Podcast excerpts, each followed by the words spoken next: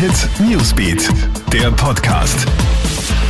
Hey, schönen Abend wünsche ich dir. Ich bin's Melly Tüchler und habe die wichtigsten Meldungen des Tages für dich.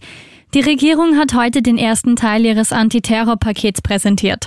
Darin enthalten sind eine allgemeine Strafbestimmung gegen religiösen Extremismus. Auch die Symbole der rechtsextremen identitären Bewegung werden verboten. Außerdem sollen verurteilte Terrorstraftäter elektronisch mehr überwacht werden.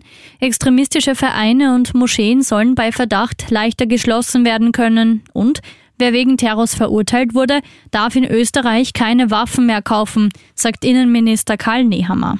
Das Thema Allergien und Corona-Impfung ist momentan im Netz sehr heiß diskutiert, vor allem unter Impfskeptikern. Der Grund?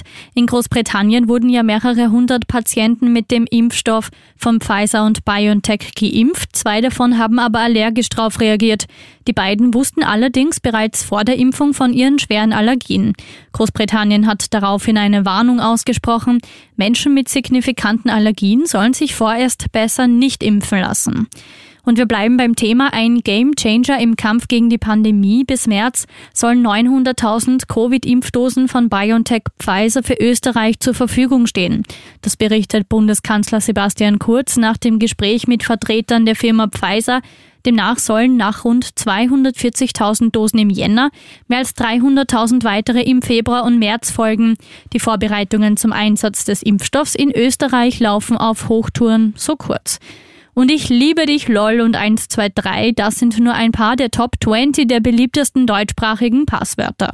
Vom plötzlichen Wechsel hunderttausender Mitarbeiter ins Homeoffice haben Cyberkriminelle im Corona-Jahr stark profitiert. Seit Ausbruch der Pandemie sind neue Angriffsmöglichkeiten entstanden, die vielen Unternehmen zu Recht Sorge bereiten. Ein großer Risikofaktor bleibt der viel zu lockere Umgang mit Passwörtern. Das zeigt eine Ausweitung des deutschen Hasso-Plattner-Instituts.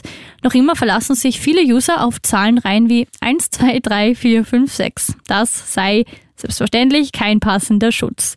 Wenn du dich jetzt ertappt fühlst, ändere am besten gleich dein Passwort. Alle Meldungen hörst du auch stündlich im Krone Hit Newsbeat auf Krone Hit. Schönen Abend dir.